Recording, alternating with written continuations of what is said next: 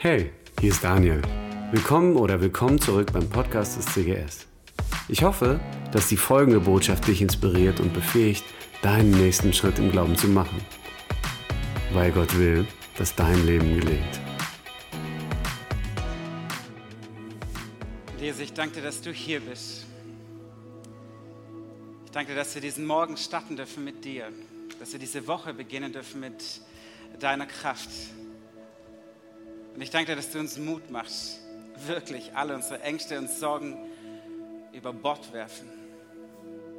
Alle Last, alle Hindernisse abzulassen und zu erwarten, dass wir ein Stück des Himmels in uns tragen. Und ich bete, dass es nicht nur heute Morgen ist, sondern dass wir jeden Tag aufstehen mit dem Wissen, wir sind ein Stück des Himmels. Amen.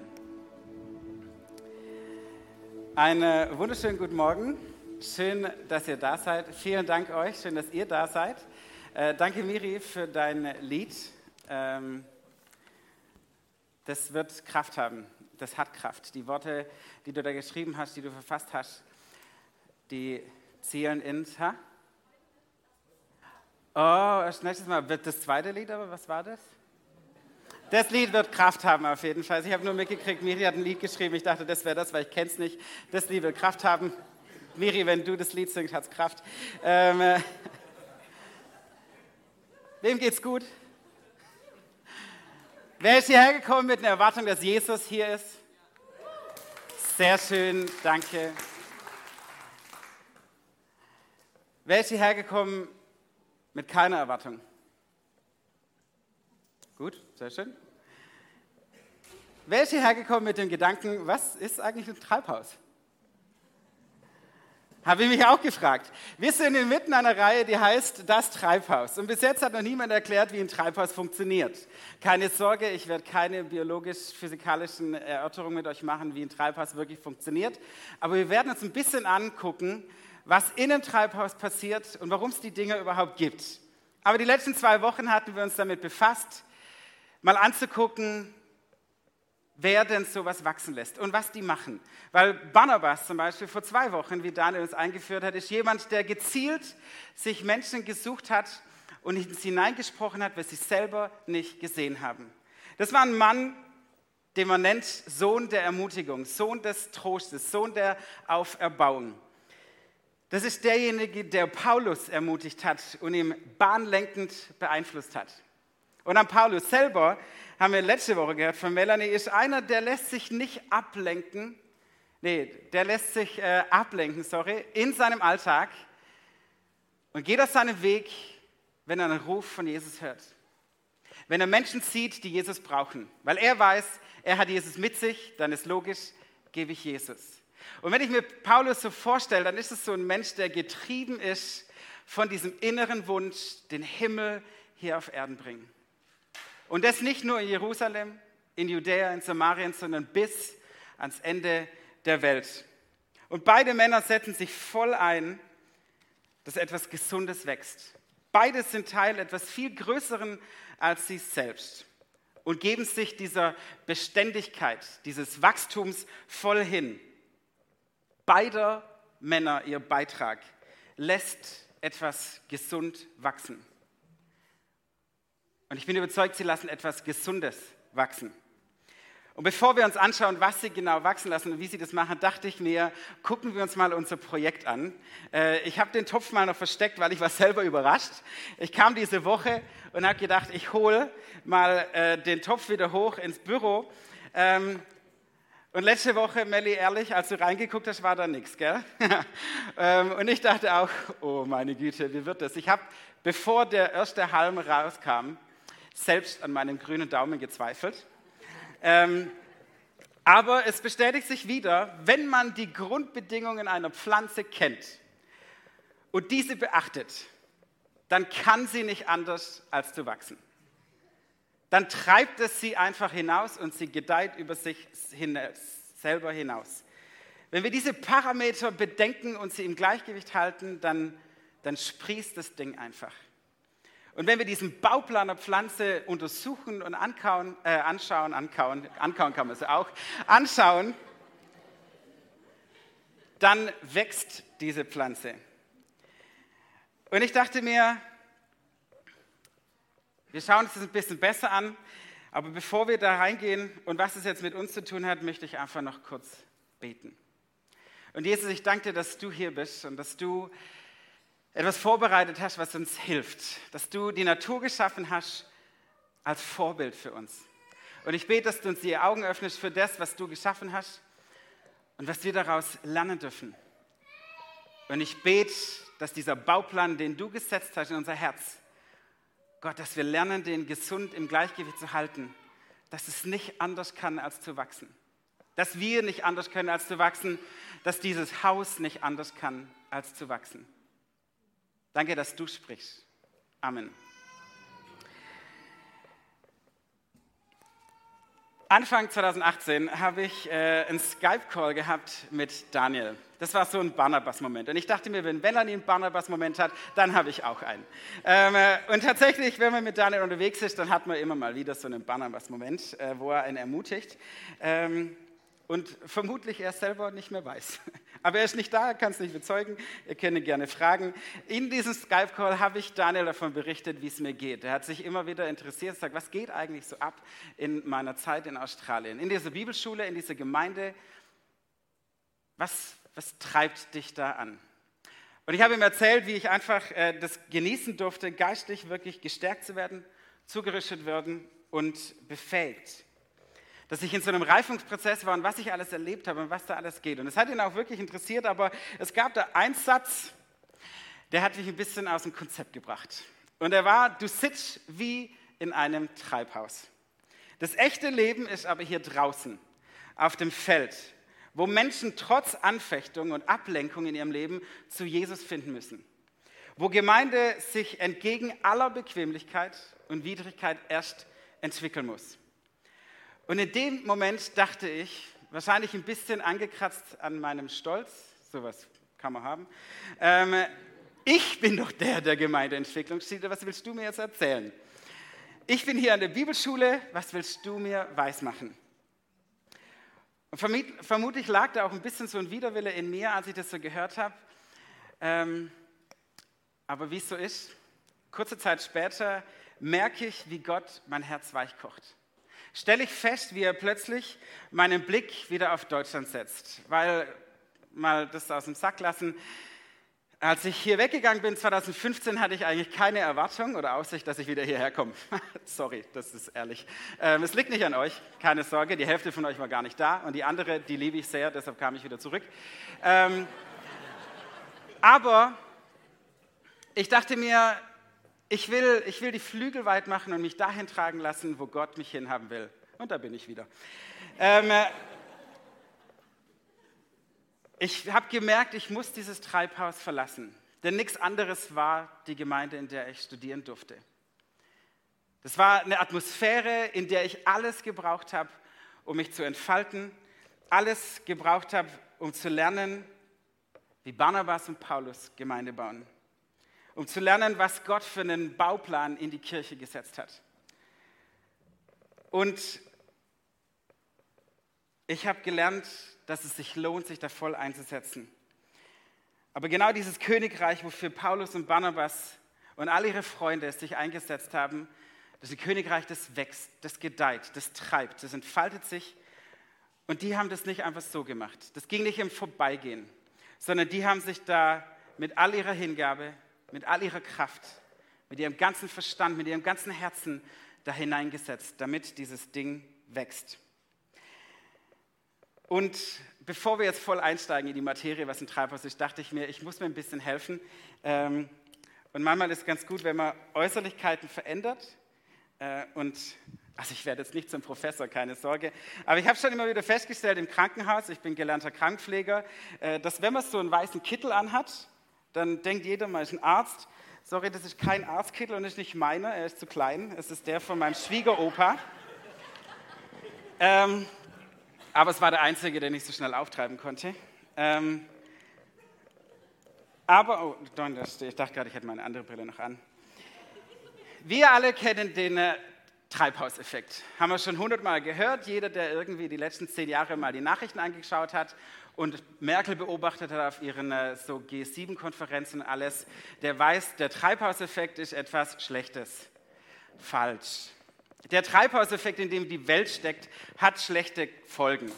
Allerdings, wenn man nach Holland fährt und einmal quer durch, der lernt, irgendwas muss dieses Treibhaus können. Irgendwas Gutes steckt dahinter, weil Holland ist nicht umsonst bekannt als Europas Treibhaus, weil da eigentlich alles Gemüse wächst, was wir essen, vor allem im Winter. Aber genau ein Ziel haben diese Häuser. Und zwar ein Milieu erzeugen, in dem Pflanzensaat aufkeimen kann und erstarken kann. Zudem wachsen kann, was es sein soll. Und ein Treibhaus besitzt die richtigen Nährstoffe. Und sie schützen vor Wind, vor Kälte, vor Wetter. Und sie kreieren einen Raum, in dem die Pflanze ihre volle Funktion annehmen kann. Und wenn sie dann ein bestimmtes Level erreicht hat, dann gibt es verschiedene Treibhäuser, gibt es einmal die ziehen die Setzlinge an, die man dann irgendwo anders hin verpflanzt, nachdem sie so ein bestimmtes Stadion erreicht haben. Und dann gibt es die anderen, die wachsen einfach Gemüse, Obst, ähm, was eigentlich nicht gehen würde, ähm, aber in diesem Treibhausmilieu eben gedeihen kann und dann verfrachtet man es dahin, wo man es haben will, zum Beispiel zu Lidl oder Rewe oder sonst irgendwo hin, wo wir einkaufen gehen. Und das ist das Ziel eines Treibhauses. Und erst wenn dieses robuste Stadium erreicht ist, dann wird dieses Produkt an erwünschtes Terrain umgepflanzt oder eben in die Läden verfrachtet.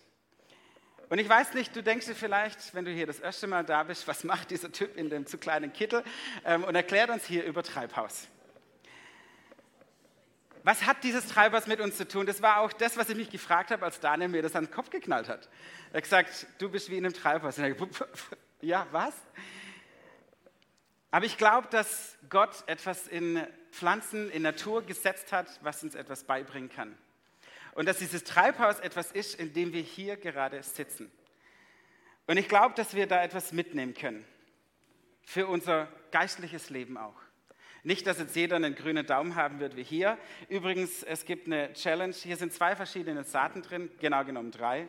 Aber äh, vor zwei Wochen, als ich die Samen da reingetan habe, hatte ich keine Samen da. Also bin ich an den Gewürzschrank und habe Schwarzkümmelkerne genommen, damit es so aussieht wie Samen. Sorry, jetzt äh, war der Moment der Ehrlichkeit. Aber ich habe zwei andere eingepflanzt, offensichtlich. Und wer rausfindet, was das für Pflanzen sind, der kann sich einen Preis bei Melli abholen.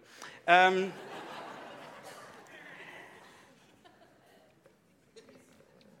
die Funktionsweise eines Treibhauses enthält Wahrheiten, die gut sind für unser Leben. Und ich hoffe, dass ich nicht der Einzige bin, der hierher gekommen ist, mit dem Ziel zu wachsen. Und ich hoffe, dass ich nicht der Einzige bin, der jede Woche mit dem Ziel kommt, hier zu wachsen. Sondern dass wir alle in dieses Haus kommen, um uns zu versammeln und zu sagen, Gott, füll du mich mehr. Lass mich gedeihen in deinem Treibhaus, damit es eingesetzt werden kann, dort, wo er Frucht und Segen bringen will. Das Treibhaus, gucken wir uns das mal an. In einem Treibhaus gibt es zuerst mal den Nährboden. Das ist die Grundlage der Verankerung eines Samens. Hier kann sich dieses Produkt, diese Saat entfalten und gedeihen. Dann braucht man ein Milieu, ein Klima, in dem diese, dieser kleine Same aufgehen kann.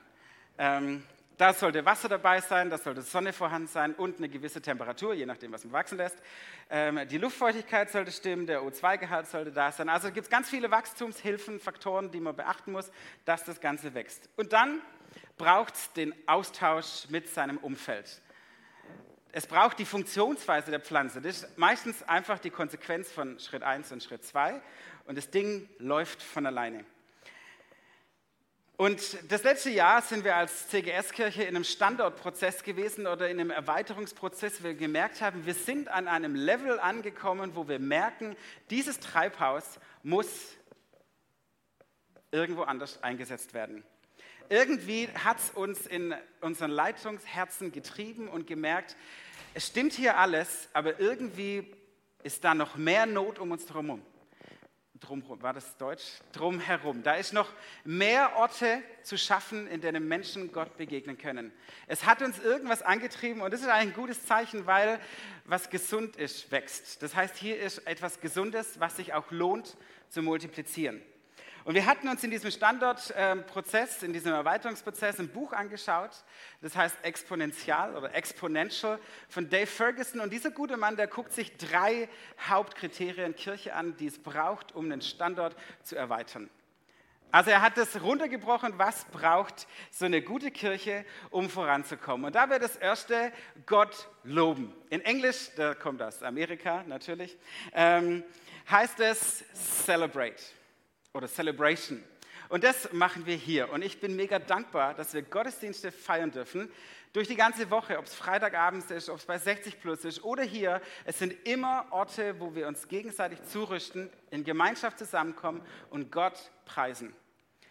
Und ich bin dankbar, dass wir das tun dürfen und dass wir diese Wurzeln hier zusammenschlagen dürfen, dass wir uns miteinander zusammentun dürfen und eins machen vor Gott, ihm die Ehre geben ihn in unser Zentrum zu rücken, dieser Kirche, aber auch unserem persönlichen Lebens. Und ist euch aber schon mal aufgefallen, dass wenn man so in eine Routine kommt, dass Dinge selbstverständlich werden und manchmal irgendwie nur träge wird oder sie werden halt normal, sie beginnen so ein bisschen, manchmal sogar unpassend oder unbequem zu werden, gar sogar lästig. Man fängt an zu nörgeln, zu jammern, ah, hier können wir das besser machen oder das ist irgendwie nicht passend, hier fühle ich mich nicht ganz wohl. Obwohl eigentlich das Treibhaus die ganze Zeit versucht, es jedem irgendwie gerecht zu machen, weil wir alle miteinander versuchen, in diesem Haus zu wachsen und zu gedeihen. Aber man fängt irgendwann so, Dinge für selbstverständlich zu nehmen. Man lässt es irgendwie schleifen und es geht einfach so dahin. Man kommt mal nicht, man schaut lieber zu Hause in Ruhe bei einem netten Frühstück, in aller Gelassenheit. Und ich meine, das ist voll okay. Also wir geben uns richtig Mühe, dass der Stream äh, gut aussieht. Wir haben Möglichkeiten, dass du wirklich zu Hause frühstücken kannst, mit deinen Nachbarn, die einladen. Oder du kannst einen Podcast hören und nebenbei im Fitnessstudio trainieren oder deine, Bügel, äh, deine Wäsche bügeln. Das ist alles möglich. Ist richtig komfortabel. Oder? Und irgendwie hole ich da für mich da richtig was raus. Aber Achtung, aufgepasst. Das ist der Weg in die falsche Richtung. Das ist nicht der Bauplan, den Gott eigentlich für Kirche gesetzt hat. Das ist nicht der Bauplan, den er in unser Herz gelegt hat. Das ist nicht die Art und Weise, wie wir für uns das Beste rausholen. Wie ich für mich das Beste raushole. Sondern als er die Erde angelegt hat, hat er festgestellt, es ist gut, wenn Dinge wachsen, wenn sie gedeihen. Und es gibt in 1. Äh, Mose 2, Vers 5 den Satz, und es gab niemand, der es bebaut. Und deshalb hat er dann in Vers 15, und da heißt, Gott, der Herr, brachte den Menschen in den Garten von Eden. Er gab ihm die Aufgabe, den Garten zu bearbeiten und ihn zu bewahren. Also er setzte jemand hin, der jetzt bewusst das Ziel hat, hier gedeihe meine Schöpfung. Und die hebräischen Worte, die da stehen, sind Aved und Shamer oder Abad und Shamar. Äh, als ich das gelernt habe, ich kann kein Hebräisch, aber ich hatte eine Lehrerin, die uns das beigebracht hat. Die ist halt englischsprachig, deshalb heißt bei ihr Abad, aber ich habe mir nochmal das vorlesen lassen in Google, ein Hoch auf Internet. Ähm, Aved und Shamer. Und die zwei Worte heißen nichts anderes als dienen und hüten, hegen und pflegen, bearbeiten und bewahren. Gott gibt uns die Aufgabe, etwas zu gedeihen, es zu beobachten, es zu hüten, ihm einen Rahmen zu geben, dass Leben lebbar ist. Und das ist wahrscheinlich die erste, wichtigste und Hauptaufgabe eines jeden Menschen. Da steht noch nichts von Christen, da steht noch nichts von Leuten, die die zehn Gebote kennen, da steht noch gar nichts, sondern da ist einfach, der Mensch soll Dinge gedeihen lassen. Er soll seine Schöpfung wachsen lassen. Er soll seine Schöpfung beobachten und Leben lebbar machen. Und wir sehen diese zwei Worte einen Ticken später. Und zwar mit Mose. Als er am brennenden Busch ist, in 2. Mose 3, Vers 12, gibt Gott Mose den Auftrag, führe mein Volk in die Wildnis, in die Wüste und lasse sie mir Opfer bringen und mir dienen. Aved und Shamer. Lobpreisen, Ehren, Anbeten, Opfern. Und da kommt so dieser Gedanke wieder auf, sagen, mein Volk, meine Schöpfung, meine Menschen, die in meinem Ebenbild gemacht sind, die sind dazu gemacht, dass sie Leben lebbar machen. Und das funktioniert eben in dieser ersten Komponente.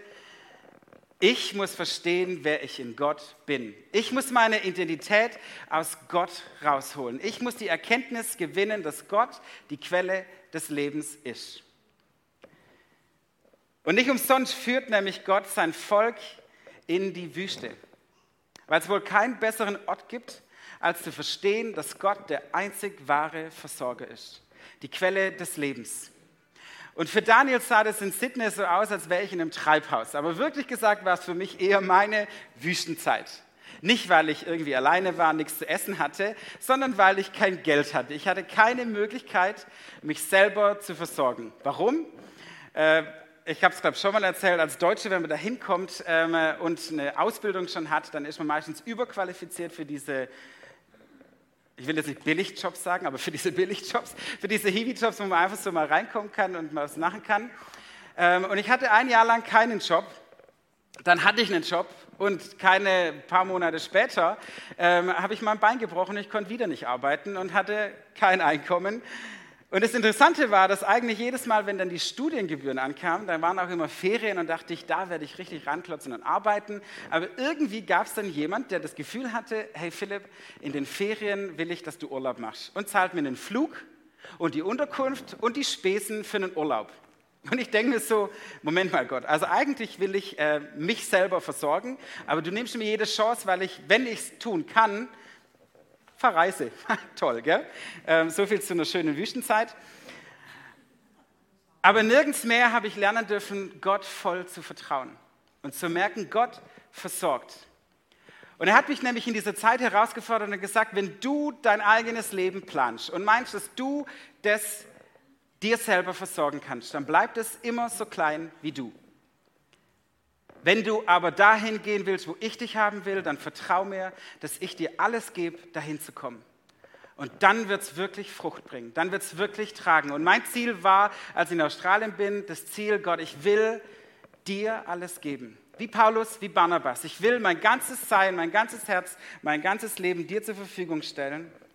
Und da hatte ich noch nicht gewusst, dass es elementar wichtig ist zu verstehen, dass wir in einer absoluten Abhängigkeit von Gott leben. Deshalb ist der erste und wichtigste Punkt dieses Treibhauses, dieser Kirche, einer jeder Kirche, egal wo sie stattfindet, dass Gott im Zentrum steht. Dass wir ihn loben, ihn preisen.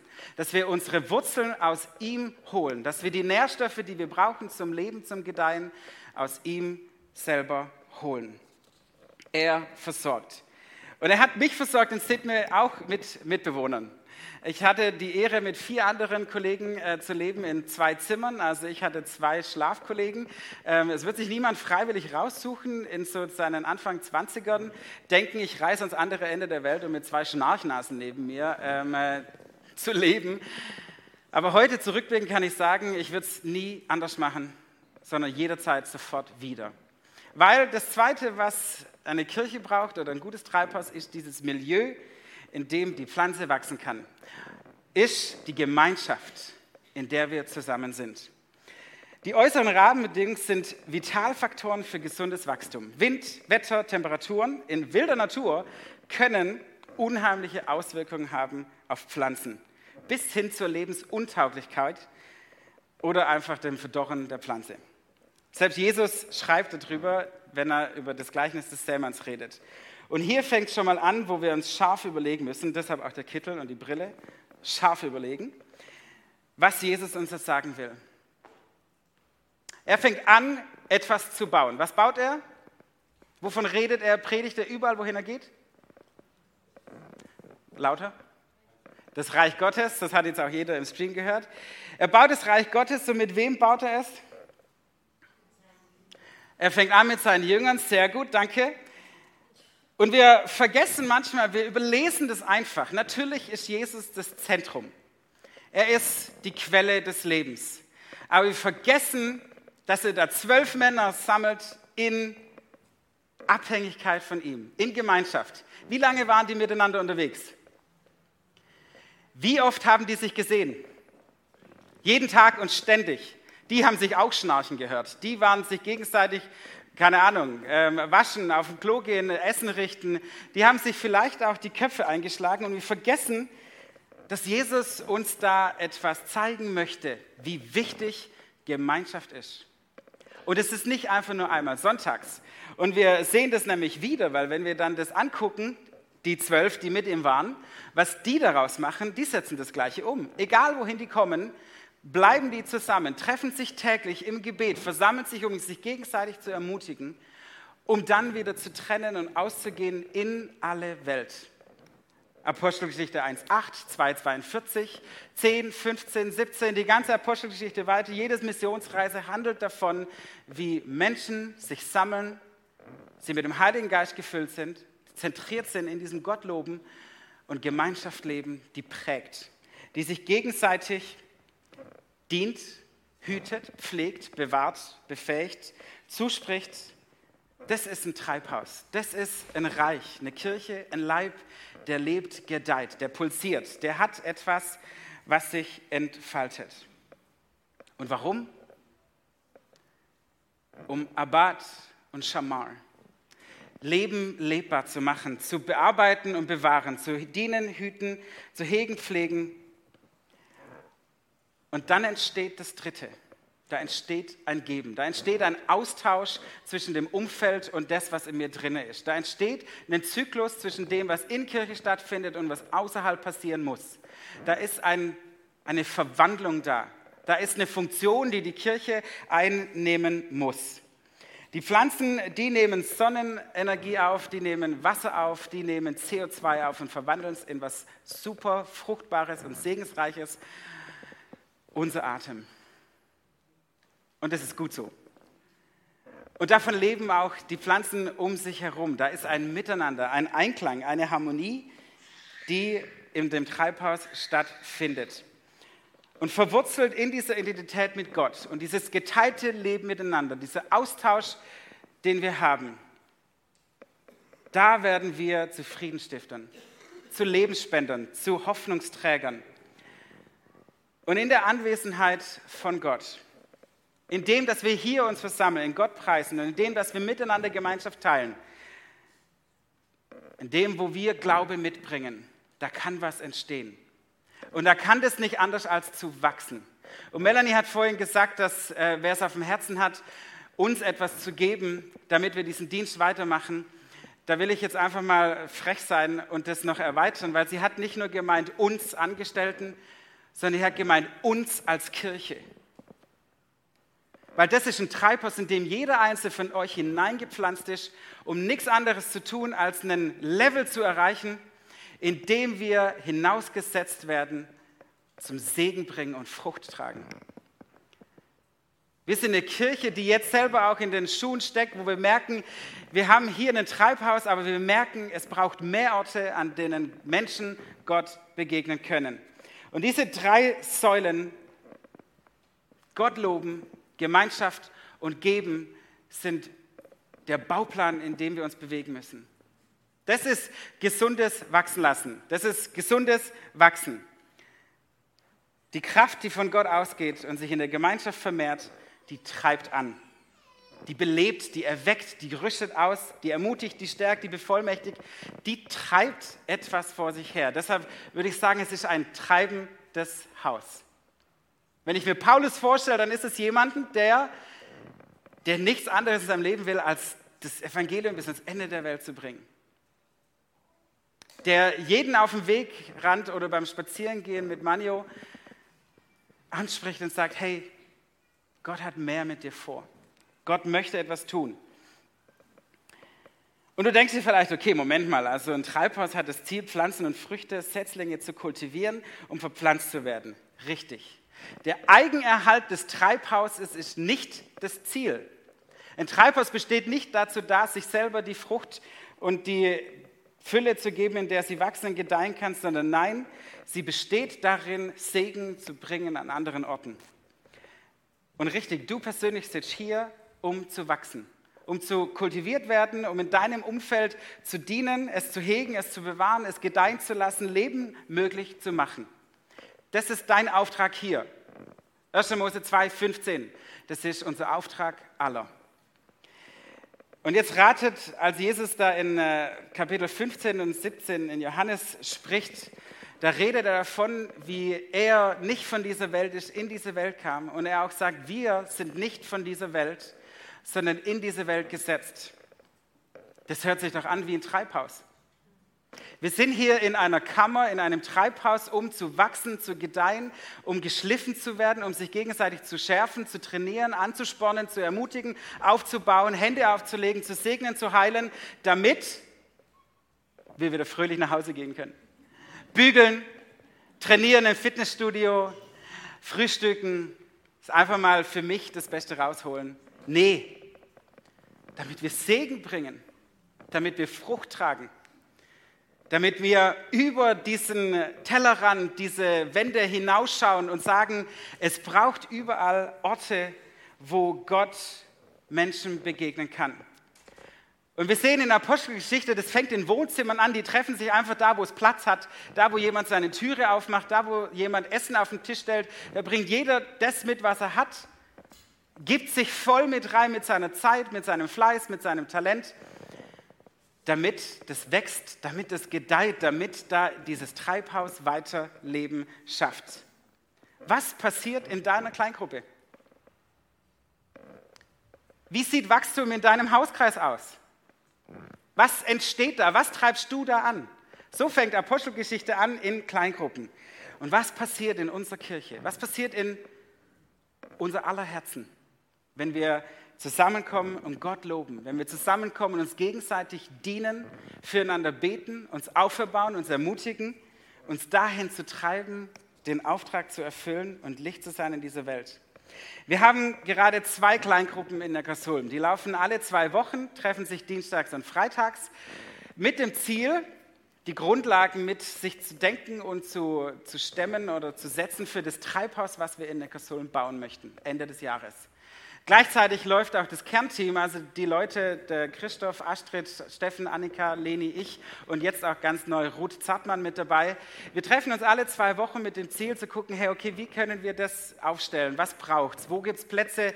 Wo gibt es einen Boden, der aufgeht? Wo sehen wir, dass Menschen sich mit einbringen und das Ding funktioniert? Und wir merken, Gott ist voll mit drin. Wir bekommen immer wieder Ermutigung auch unter der Woche von Menschen, die Gott erleben in ihrer Gebetszeit, speziell für eine Kasulm. Wir merken, dass selbst in den äh, Stadtbehörden Gunst für uns schon ausgegossen ist. Ähm, und das beflügelt. Das ist irgendwie was Aktives, weil man merkt, okay, Gott, Gott setzt da, der, der treibt das voran.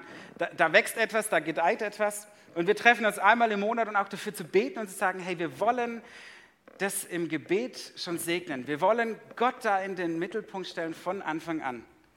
Immer Einladung zum ersten Sonntag im Monat mit 19 Uhr in äh, Neckarsulm zu sein. Seht ihr aber auch im Newsletter dann immer, wo es genau stattfindet.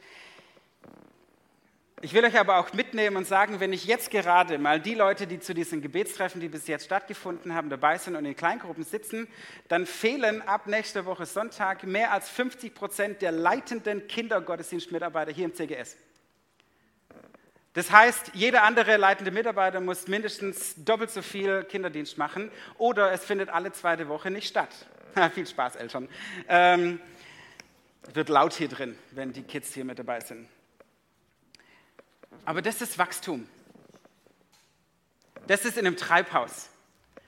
Da wird es warm, da wird es heiß, da wird gearbeitet, da wächst, da gedeiht was, da fällt Dreck an. Und es braucht jeden, der sich mit einbringt. Es braucht jeden, der mitgedeiht. Es braucht jeden, der sich mit eingibt mit seiner Zeit, mit seinen Gaben. Und dann lebt dieses Reich. Diese Keimlinge gedeihen. Und ich darf jetzt schon über tatsächlich Jahrzehnte zugucken, wie junge Menschen, junge Pflänzchen heranwachsen zu Leitern, die multiplizieren, die anfangen zu sagen, ich übernehme Verantwortung in diesem Haus, dass es weitergeht. Denn Gott sei Dank gibt es diese jungen Sprösslinge, die jetzt gerade auch unten ähm, in den Katakomben, wo die wenigsten von euch schon waren, Kinder betreuen zu Scharen. Das sitzen in einem Raum 30. Danke, Bibi. Da sitzen 30 Kinder und man sucht zu fünft und zu sechs, die irgendwie im Zaum zu halten und denen was Gutes mitzugeben. Und ich kann nicht sagen, es funktioniert. Schon Jahrzehnte. Aber ich bin überzeugt, dass ein wachsendes Haus braucht jeden, der da ist. Es braucht deine Zeit, es braucht dein Talent, es braucht deine Gabe, es braucht dein Opfer, es braucht dein Dienst, es braucht deine Hingabe.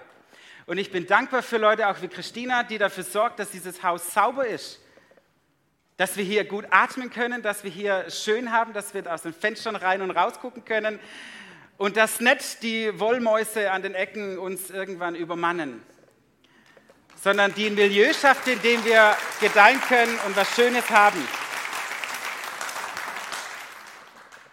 Und diese robusten Setzlinge, die irgendwann dieses Niveau erreicht haben, die werden benutzt, um Segen und Frucht in ihr Umfeld zu bringen, die etwas gedeihen zu lassen, dieses Reich zu erweitern, diese Botschaft, die Gott weitergibt, leben zu lassen. Und mir ist diese Woche ein Zitat über den Weg gelaufen, Leben wächst immer in die Richtung deiner stärksten Gedanken.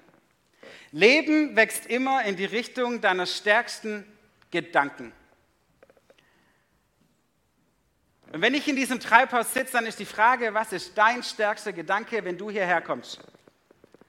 Dass du dein Bestes mitnimmst, dass du das abholst im Fitnessstudio oder beim Bügeln, beim Frühstücken zu Hause oder einfach schön da gewesen zu sein? Oder lenken wir unsere Gedanken dahin, dass Kirche wächst in die Richtung, wo wir den Fokus hinsetzen? dass sein Reich dorthin wächst, wo wir unsere Hingabe einbringen. Probier es mal aus, zu trainieren, geistlich dich mit einzubringen, Hände aufzulegen, zu beten, zuzusprechen, prophetisch zu reden, Gaben zu erfragen. Probier mal dieses Treibhaus aus, zu sagen, okay Gott, du bist hier, ich gebe mich mit in die Gemeinschaft, ich möchte diesem Treibhaus dienen. Es gibt in der Lebensberatung, im äh, Coaching äh, so einen Trick, um äh, Eigendisziplin zu fördern. Äh, und das nennt man den 1, 2, 3 Taktik oder es gibt wahrscheinlich verschiedene Begriffe oder sowas. Aber es ist diese Idee, dein eigenes Gehirn zu ähm, überlisten. Weil unser routiniertes Gehirn geht immer den Weg der Bequemlichkeit, des geringsten Widerstandes und denkt sich, ich laufe einfach auf dem, ähm, äh, wie heißt der Modus? Ich habe schon wieder vergessen, ähm, auf Automodus, Standby, danke. Also er läuft einfach so einen normalen Rhythmus, der überbrückt werden muss. Und deshalb gibt es diese Methode zu sagen, 1, 2, 3 und los. 1, 2, 3 und Kniebeug machen. 1, 2, 3 und die Hände heben. Und ich will uns herausfordern, dass wir eine Kirche sind, die genau so treibt. Es gibt die Zeit der Ruhe und der Gelassenheit. Und ihr habt gesehen, diese Pflanze hat zwei Wochen gebraucht, bis die ersten Triebe rauskamen. Das ist auch Leben, ein Rhythmus, den Gott da hineingesetzt hat. Es gibt die Zeit des Wachsens und es gibt die Zeit des Ruhens, es gibt die Zeit des sich Erhebens, des Lobens, des Preisens, des Dankens, des Trauerns. Aber ich sitze hier in einem Treibhaus. Und als Daniel da gesagt hat, komme aus dem Treibhaus raus, gehe in das echte Leben. Da habe ich gedacht, okay, ich gehe jetzt nach Schwabach in das echte Leben, wo es richtig hart zugeht und der Wind, der stürmt und richtig krass. Und jetzt sind wir hier und ich rede von einem neuen Treibhaus.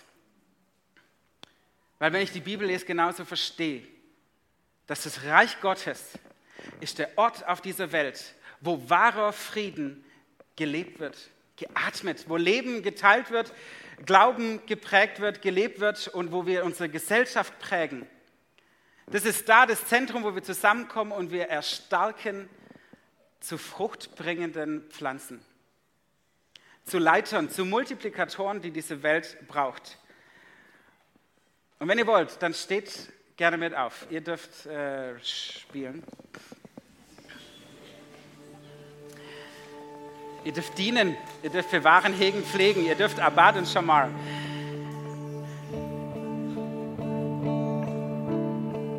Aber ich glaube, du kamst vielleicht nicht mit der Erwartung äh, zu wissen, wie ein Treibhaus funktioniert.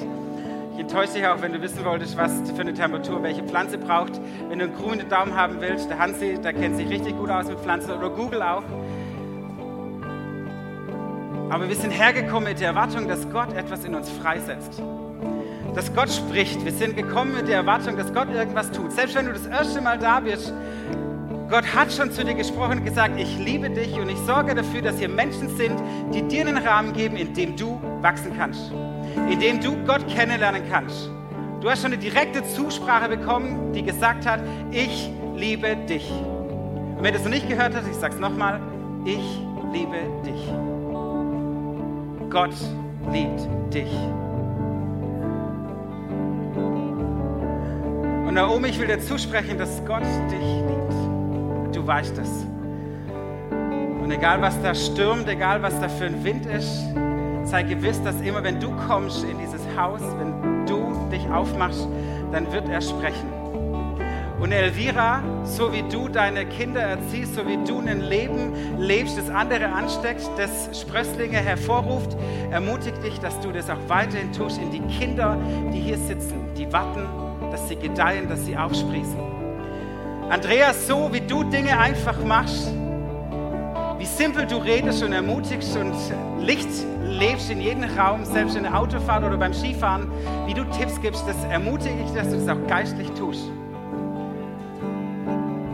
Und gerade zwei Sitze weiter vorne, Andreas Schmal, das war gerade Andrea Barabas und Andreas Schmal, ich will dich ermutigen, zu sagen, nicht im Stillen nur zu dienen, sondern laut zu werden und auszusprechen, was Gott dir ins Herz legt für andere. Und Rainer, du wirst mehr Leute noch zu Jesus führen und ihnen erklären, was die Fragen des Lebens bedeuten. Und Mirjana, deine Treue für Menschen zu kochen, soll geistlich aber auch sein, dass Menschen, junge wie alte, immer Gottes Nahrung haben. Und Samuel, so wie du die Töne zusammenmischst, ist auch gut, wenn du uns immer wieder erinnerst, auf die kleinen Nuancen der Harmonie zu achten. Des Zusammenlebens. Und ich will euch alle ermutigen, dass es euch alle braucht, hier zu sein. Dass eure Gaben, dass eure Talente, eure Zeit, euer Geld, euer ganzes Sein, euer Herz, eure Hingabe, eure Kraft es braucht, dass dieses Haus nicht hier stehen bleibt, sondern dass dieses Haus erweitert und wächst, es Frucht bringt und gedeiht. Wenn Jesus hierher kommt und anfängt mit zwölf Losern Gemeinschaft zu bauen, und sie zu befähigen, dass sie Kirche bauen, sie in den Sweet Spot bringt, weil sie wissen, mit Gott kann ich alles erreichen, dann fordere ich dich heraus zu sagen, ich bin kein Loser und selbst wenn, Gott kann mit mir was machen. Und dann träume ich von dem Treibhaus, das nicht jammert, das nicht klagt, das sich nicht überlegt, ja, nee, das kann ich nicht oder vielleicht jemand anderes, sondern wenn eine Frage aufkommt, ein Problem, dass da Menschen sind, die sagen, okay, lass es uns anpacken. Oh, da geht was zu Bruch, lass uns hinhocken und überlegen. Dass wir Wegmacher werden. Wir singen Waymaker und alles, aber sind wir die Erhörung des Gebets? Die Erhörung des Liedes? Sind wir die, die Gott aussendet und sagt, hier, bau, mach den Weg? Und Jesus, ich danke dir, dass du berufst. Ich danke dir, dass du hier bist. Und ich danke dir, dass du preist. Ich danke dir, dass du erhoben bist und dass du der König bist über diesem Haus. Und dass du ein Anliegen hast, jeden einzelnen Menschen in, diese, in dieses Zentrum zu holen, in dir. In diese totale Abhängigkeit, in ihrer Wüstenzeit, in ihrem Chaos, in ihrer Zerstörung, in ihrer Einsamkeit, genau da zu holen, dass diese Pflanzen wachsen können in diesem Treibhaus dass diese Pflanzen wachsen können in deiner Kleingruppe, in einer Beziehung mit dir, in Jüngerschaft, dass diese Pflanzen wachsen können, wenn wir hier zusammen Gott loben. Und ich danke dir, dass du nicht tot bist. Ich danke dir, dass du preist. Ich danke dir, dass du erhebst. Ich danke dir, dass du der bist, der belebt, der befähigt, der ausstattet. Und ich danke dir, dass du auch Neckarsulm auf dem Herzen hast und dass du auch, wenn du auf Ostern schaust, nicht das Kreuz siehst und den Tod, sondern du siehst die Auferstehung und das Leben danach. Du bist nicht tot. Dein Grab ist nicht leer. Du bist hier. Deine Kraft ist hier. Oh, und du bist nicht tot. Das Grab ist